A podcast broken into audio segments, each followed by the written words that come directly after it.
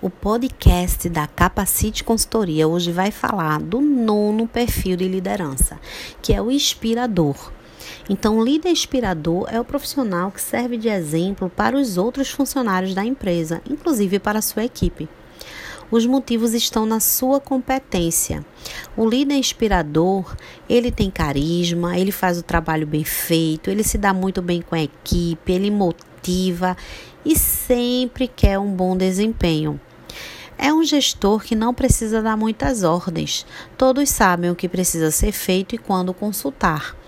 Geralmente é alguém que age com ética e procura ser o mais justo possível.